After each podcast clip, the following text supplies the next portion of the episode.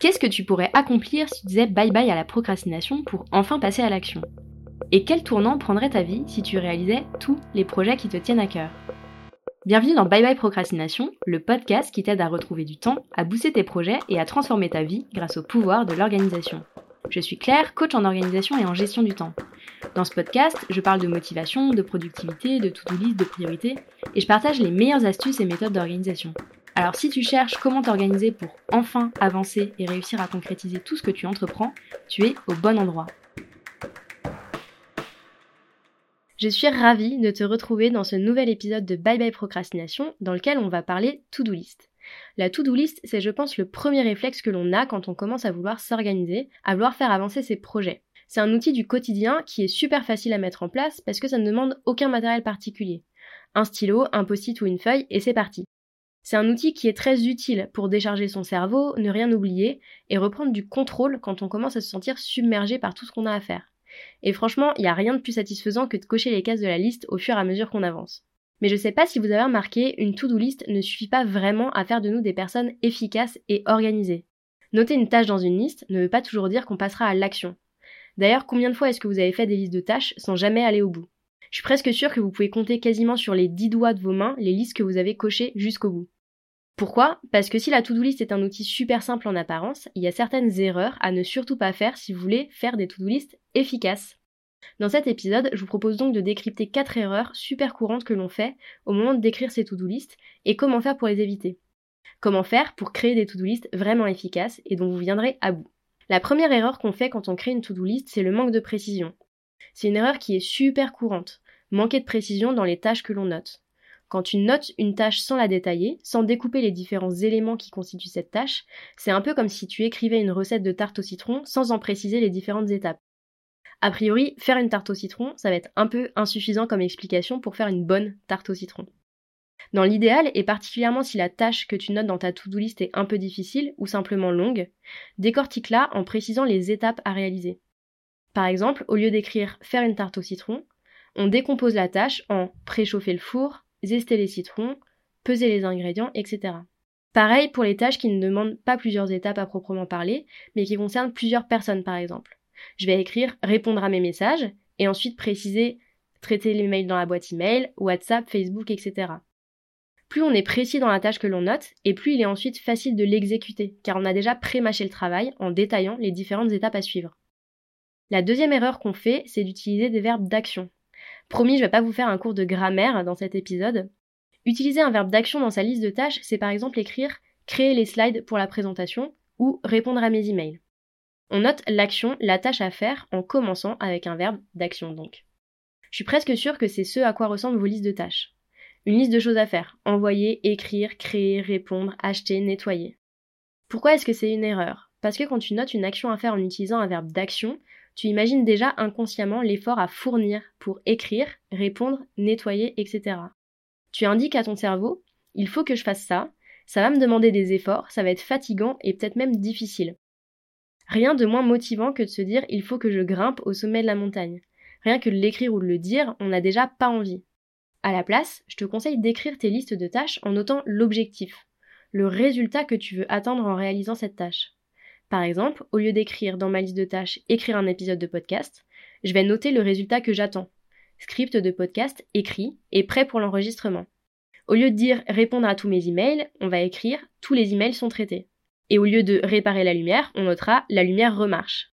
À la place d'anticiper le temps et les efforts à investir dans la réalisation de la tâche, tu vas ainsi anticiper, visualiser l'objectif de la tâche, le bénéfice que tu vas en tirer. Et c'est quand même bien plus motivant d'imaginer le résultat que les efforts à déployer pour y arriver. L'erreur numéro 3 quand tu crées ta liste de tâches, c'est de ne pas te donner de priorité. Pourquoi est-ce que c'est une grave erreur de ne pas se donner de priorité quand on fait une liste de tâches? Parce que si tu hiérarchises pas les actions que tu notes dans ta liste, voilà ce qui va se passer. Tu vas faire ta liste de tâches en notant en vrac tout ce que tu as à faire. Jusque-là, tout va bien. Au moment de passer à l'action et de t'y mettre, tu vas te concentrer sur les petites tâches faciles à faire et arriver à la fin de ta journée ou de ta jauge d'énergie sans avoir vraiment avancé sur tes projets, sur tes objectifs. Tu recommences le lendemain, tu fais plein de petites tâches et tu n'as à la fin de la journée plus de temps ou d'énergie à consacrer aux tâches un peu plus longues, peut-être moins attirantes. Au final, tu peux enchaîner des journées productives pendant lesquelles tu vas t'affairer dans tous les sens et cocher plein de cases sur ta liste, Mais ne jamais avancer sur tes projets, sur les projets qui te rempliront de joie et de satisfaction. Si tu ne priorises pas les tâches dans ta to-do, tu es dans une mécanique de survie. Tu gères l'urgence, tu fais les choses au fil de l'eau. Quand tu commences à prioriser les tâches, tu fais à l'inverse des choix stratégiques pour mieux utiliser ton temps et ton énergie. Tu rentres dans une logique de contrôle, d'anticipation. Et c'est à partir de ce moment que tu commences à retrouver de la sérénité et à faire avancer tes projets concrètement. Il faut donc bien prendre conscience que toutes les tâches de ta liste n'ont pas la même valeur, le même impact potentiel. Et apprendre à distinguer les tâches à haute valeur ajoutée des autres. On peut généralement distinguer trois types de tâches dans une liste. Les actions importantes, les actions urgentes et les actions qui ne sont ni importantes ni urgentes. Une tâche importante, c'est une tâche qui te rapproche d'un de tes objectifs. Une action qui te permet de faire avancer un des projets que tu veux réaliser. Ça peut être une grosse action qui va te demander du temps, comme quelque chose de rapide à faire. Pour identifier si une tâche est importante, tu peux te demander est-ce que c'est grave si ce n'est pas fait? Genre jamais. Quelles seraient les conséquences si tu ne réalisais jamais cette action? Les conséquences sur ton projet, sur ta confiance en toi, etc. Une tâche urgente, c'est une tâche qui te demande ton attention quasiment immédiatement. Soit parce que tu te rapproches d'une deadline de quelque chose, une date butoir, une date limite, soit parce qu'il s'agit de régler un problème qui ne doit pas traîner. Par exemple, ton téléphone portable est HS.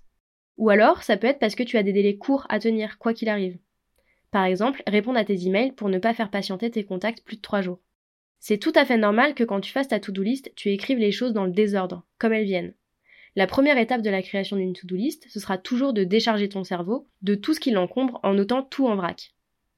Mais si tu veux vraiment faire en sorte que ta to-do list soit efficace, il faut absolument trier ensuite les tâches entre les tâches importantes, les tâches urgentes et celles qui ne sont ni l'un ni l'autre.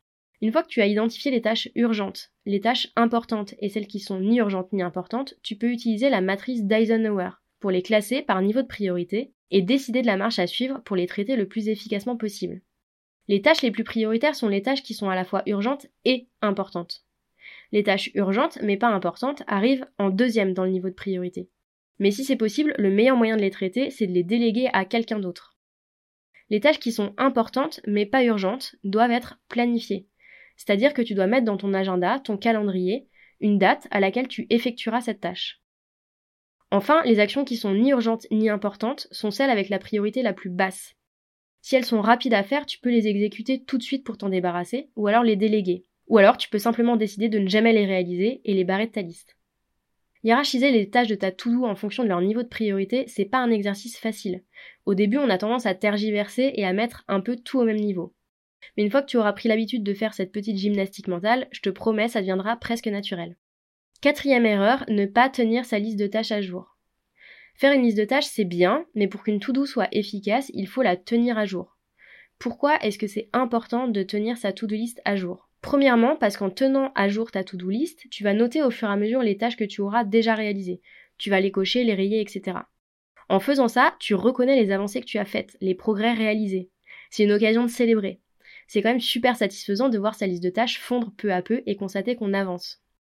Deuxième avantage, au lieu de refaire une liste de tâches systématiquement, tu vas gagner du temps en maintenant une seule liste à jour et en rayant au fur et à mesure les tâches que tu auras réalisées et en ajoutant les tâches suivantes.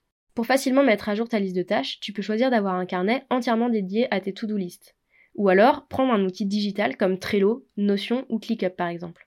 L'essentiel, c'est de faire en sorte que ce soit facile pour toi et que tu t'y retrouves quand tu veux mettre à jour ta liste de tâches.